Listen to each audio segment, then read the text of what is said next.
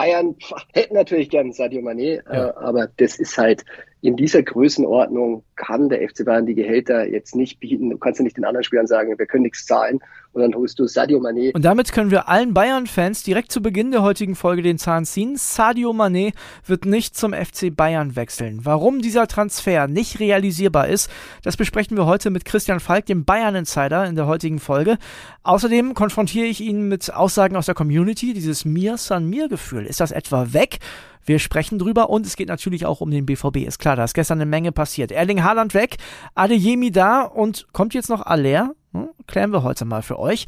Außerdem reden wir über Eintracht Frankfurt. Wenn die die Euroleague gewinnen, winkt Spielern, Trainern und Betreuern eine richtig dicke Prämie. Das alles heute hier bei uns. Ich bin André Albers. Stammplatz. Dein täglicher Fußballstart in den Tag. So, Freunde, wir haben heute keine Zeit zu verlieren, deswegen gehen wir direkt rein. Ich habe die Nummer schon gewählt. Klingel durch bei unserem Bayern-Insider Christian Falk.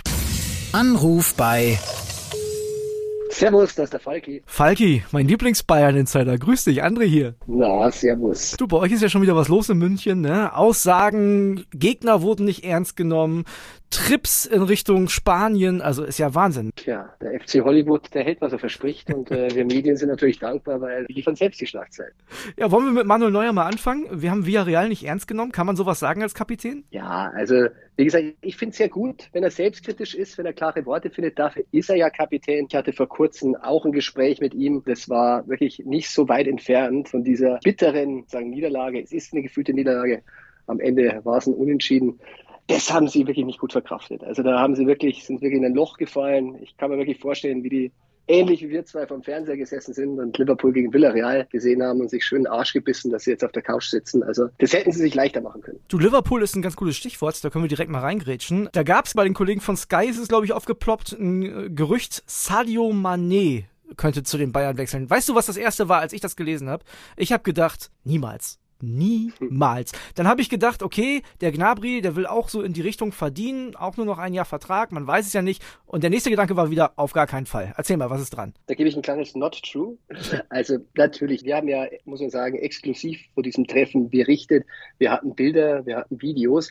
Und als ich den Berater da gesehen habe, mit dem sich Bratzo getroffen hat, da ist bei mir natürlich auch im Kopf sofort Sadio Mané erschienen. Aber die Dinger muss man halt dann wirklich abklopfen, seriös. Und äh, hat sich herausgestellt, nein, überhaupt nicht machbar. Bayern hätten natürlich gern Sadio Mané, äh, ja. äh, aber das ist halt in dieser Größenordnung kann der FC Bayern die Gehälter jetzt nicht bieten. Du kannst ja nicht den anderen Spielern sagen, wir können nichts zahlen. Und dann holst du Sadio Mané, bei dem sich sogar der FC Liverpool schwer tut, Verhandlungen zu führen, um sein Gehalt aufzustocken. Also nein, da ging es tatsächlich um Konrad Leimer, an den die Bayern backern. Der ist in der Agentur und auch um Serge Gnabry natürlich, wo die Verhandlungen extrem auf Eis liegen, muss ich sagen. Und auch das zeigt ja schon, die Berater, die scheitern daran, Bayern das Geld für Gnabry aus der Hosentasche zu ziehen und sollten es dann für Mané bekommen. Also, das ist eine Ente. Wir müssen vielleicht nochmal kurz einordnen, das Treffen, wo wir Bilder von haben, wovon du gesprochen hast, das war die Mallorca-Geschichte, ne? Ja, das war Mallorca ähm, hat uns auch ein bisschen überrascht. Ratzo hat uns ja gesagt, es war eine rein dienstliche Reise. Das haben wir auch gegen recherchiert. Ist natürlich so. Der hat sich Nachmittag mit Ramadani getroffen. Das ist der Berater zum Beispiel von Leroy Sané, aber auch von Borna Sosa, den Julian Nagelsmann gerne hätte. Salihamidzic anscheinend eher nicht. Und der andere ist halt Björn Besima. Und was beide verbindet, die wohnen halt auf Mallorca. Gut, ich sage natürlich, normalerweise kommen die Berater an die Säbener Straße und nicht der Sportvorstand nach Mallorca, zumal beide Agenturen wirklich in München vernetzt sind und äh, Büros haben, beziehungsweise auch in Nürnberg. Und hätte auch gereicht, vielleicht hätte man danach nicht diese Videos gesehen, wäre vielleicht für alle Seiten besser gewesen. Ich muss da zwei Sachen nochmal bei dir abklappern. Das erste, du hast gerade gesagt, Gnabry-Verhandlungen liegen auf Eis. Ich meine, für den wird es ja schwer. Du hast äh, gerade ja auch schon mal eingeordnet. In Europa zahlen die Bayern echt gut. Das Geld, was er bei den Münchnern fordert, woanders zu verdienen, oder? Das ist sicherlich richtig. Das Geld, was die da jetzt bieten, das ist marktüblich. Aber du darfst natürlich auch nicht vergessen, ähm, er verdient momentan jetzt nicht sehr, sehr viel. Angeblich soll er, ja, wir müssen ja mal schätzen, sagen wir mal so bei 8 plus 2 liegen. Das ist natürlich dann schon äh, wenig für einen Offensivspieler. Der will jetzt mehr. Aber da sind wir wieder bei David Alaba. Da war ja auch eine ähnliche Situation. Du erinnerst dich, äh, Bayern soll angeblich 19,5 Millionen zum Schluss geboten haben. Bei Real verdient er 19,47. Übrigens eine Wahnsinnssumme, ne? Eine Wahnsinnssumme. Ja, beides Wahnsinnssummen, aber beides sehr vergleichbar. Was dann oft unter den Tisch fällt, er hat natürlich eine Signing-Fee bekommen für 17,7 Millionen Euro.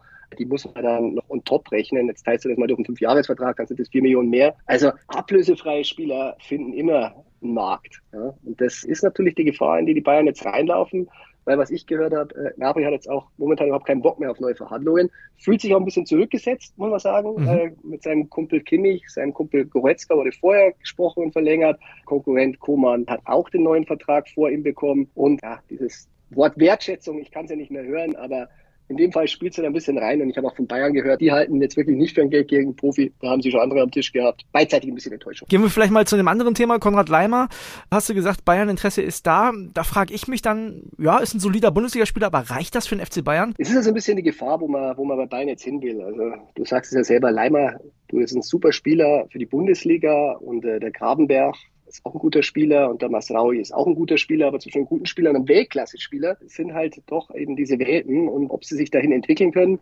Ich meine, der Leimer ist jetzt nicht mehr ganz so jung, bei Grabenberg kann man ja noch ein bisschen Hoffnung haben, aber sagen wir mal so, Leipzig gewinnt heuer vielleicht den Pokal, ist aber in der Euroleague im Halbfinale raus. Ajax Amsterdam ist im Achtelfinale raus mit fünf Spielern, die angeblich alle bei Bayern auf der Liste stehen. Und ich denke mal, wenn die gegen Benfica Lissabon, die Bayern wirklich dominiert haben in der Gruppenphase, rausfliegen, frage ich mich, sind das alles Verstärkungen? Im Moment noch nicht. Wie heiß ist das Leimer-Thema? Weißt du da mehr? Ja, das war ja letzten Sommer schon ein großes Thema. Julian Nagelsmann mag ihn, äh, Bayern baggert, Leipzig macht auf hart, aber der hat ja auch nur noch ein Jahr Vertrag. Also das ist natürlich auch wieder ein bisschen Pokerei von den Leipzigern. Ich habe gehört, die sind gesprächsbereit, aber die Frage ist 20 Millionen Euro. Wenn das die Gesprächsbasis ist, dann wird es nichts. Ja, das ist natürlich eine Menge Kohle gerade für ein Jahr Vertrag, du sagst es schon. Ne? Jetzt kommen wir vielleicht zu Marcel Sabitzer.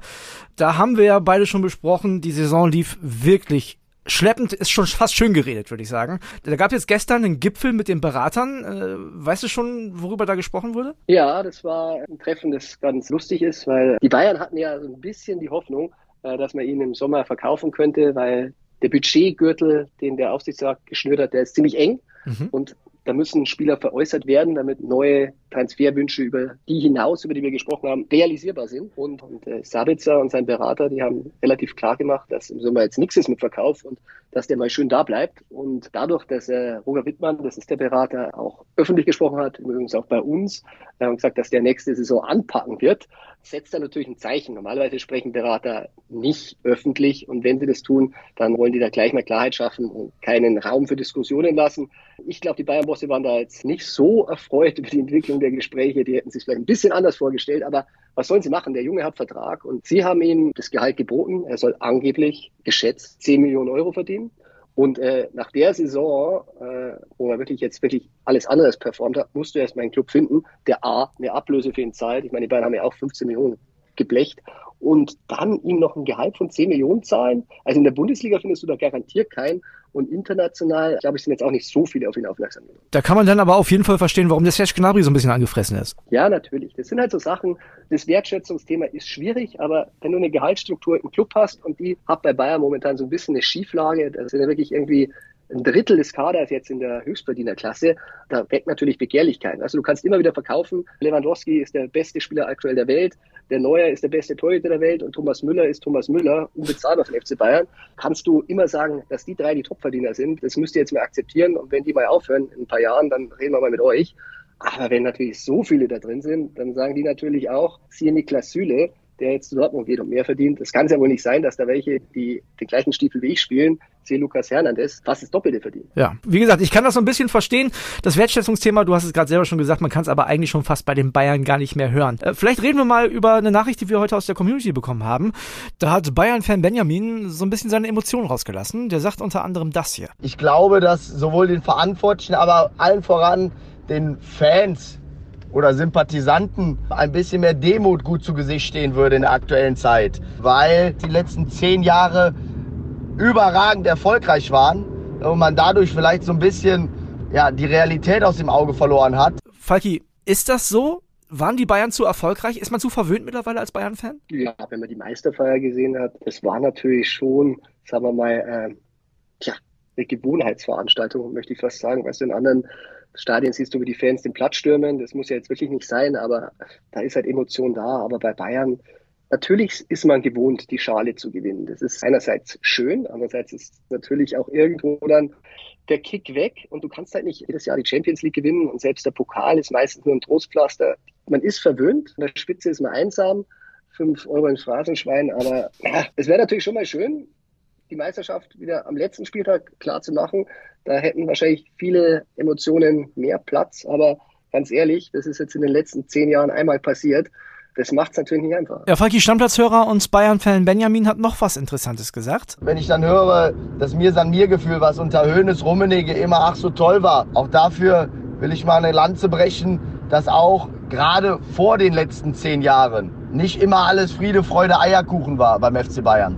Dass da es auch Zeiten gab, ich erinnere mal an die, an die Ära, ja, gar nicht allzu lange her, Klinsmann, aber dann auch in früheren Zeiten unter Rehagel, unter Trapattoni, da hat es auch einige Male über längere Zeiträume richtig gebrannt und geknallt. Und da waren auch schon Hönes und Rummenigge am Werk. Falki, ist der FC Hollywood zurück oder was ist los in München? Ja, der FC Hollywood war nie weg. Also ich glaube, auch mit Uli Hoeneß und Karl-Heinz Rummenigge gab es immer wieder Pressekonferenzen, Veranstaltungen, interne Krachgeschichten. Also das ist halt einfach mal so, wo starke Persönlichkeiten sind, gibt starke Reibung. Aber man darf natürlich eins nicht vergessen, der FC Bayern, äh, der ist im Umbruch und das haben Karl-Heinz Rummenigge und Uli Hoeneß immer gemacht, immer wenn es dann wirklich mal nicht so gut lief, dann haben sie was aus dem Hut gezaubert, sondern mal ein Heinkes oder sie haben in die Geldschatulle gegriffen. Ich kann mich der Saison erinnern, da wurden acht, neun Stars geholt da war Luca Toni dabei, da war Frank Ribéry dabei, da war Klose dabei. Also das ist ja unglaublich, was da in einer Saison alles dann verpflichtet wurde.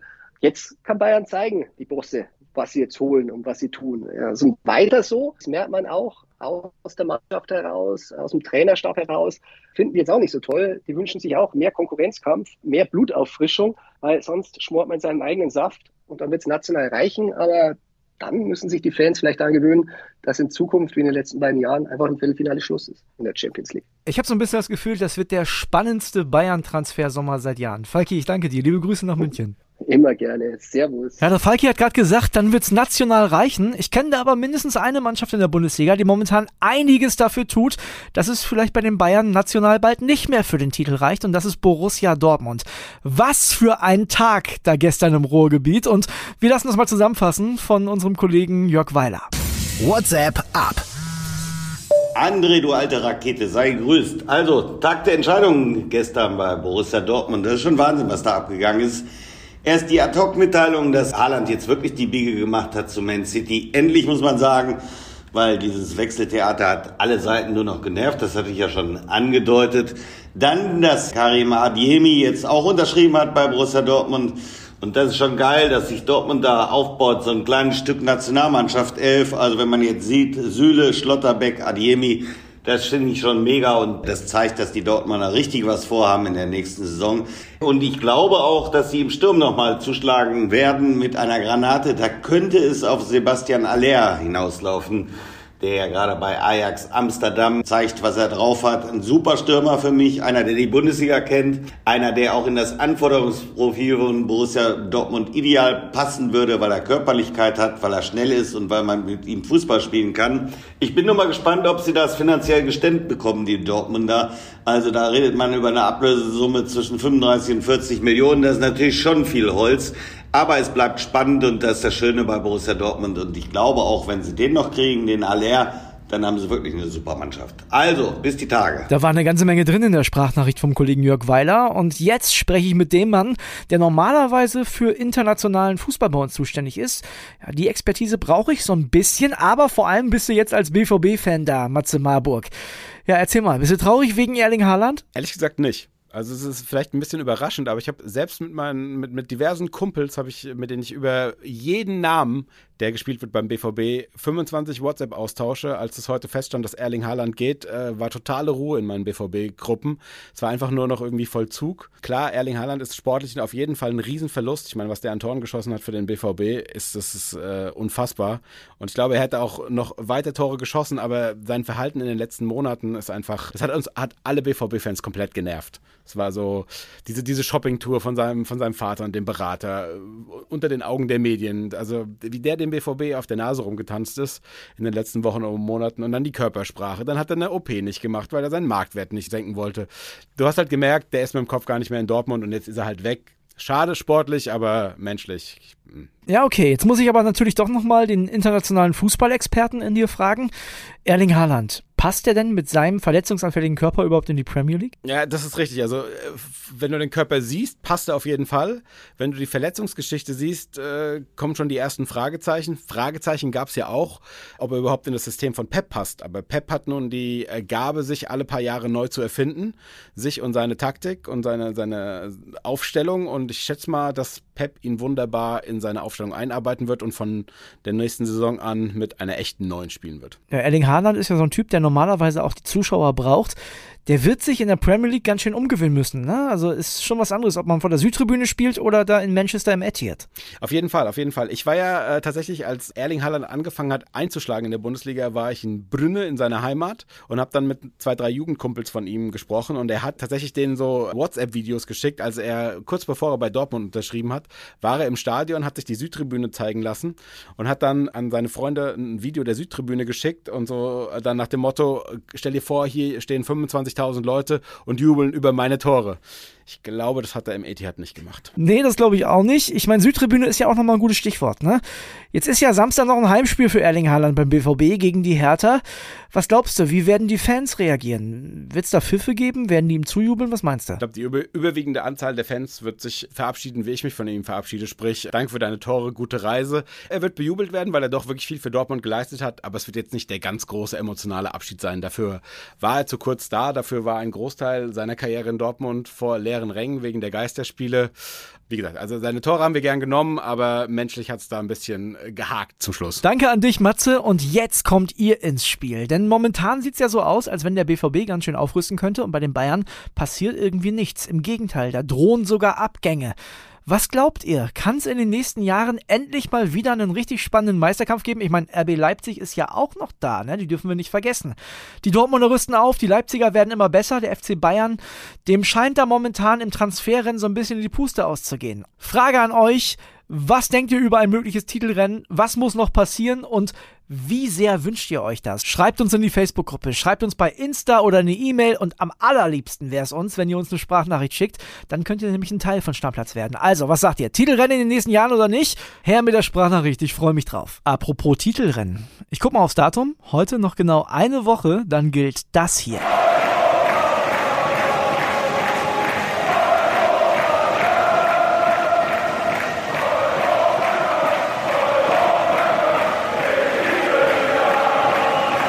Europacup in diesem Jahr. Ist das schön, oder? Und eine Sache will ich euch mal sagen. Ich war ja letzte Woche Donnerstag in Frankfurt im Stadion und im Vorfeld habe ich ja richtig Druck gekriegt von unserer Eintracht-Reporterin Ulrika Sickenberger. Die meinte zu mir, wenn die Eintracht rausfliegt, brauchst du hier nie wieder herkommen ist nicht passiert, ne? Die Jungs sind jetzt im Finale und ich finde, das kann man auch mal würdigen. Ich bin scheinbar ein echter Eintracht Frankfurt Glücksbringer und wenn Ulrika möchte, dass die Eintracht den Titel gewinnt und vor allem wenn Eintracht Frankfurt das selber will, dann sollten die vielleicht darüber nachdenken, mich einfliegen zu lassen nach Sevilla als Glücksbringer und Maskottchen. Also, ich sag's nur, ich habe in dieser Europa League Saison mit Eintracht Frankfurt ein Spiel, ein Sieg. Man könnte mich da glaube ich gebrauchen.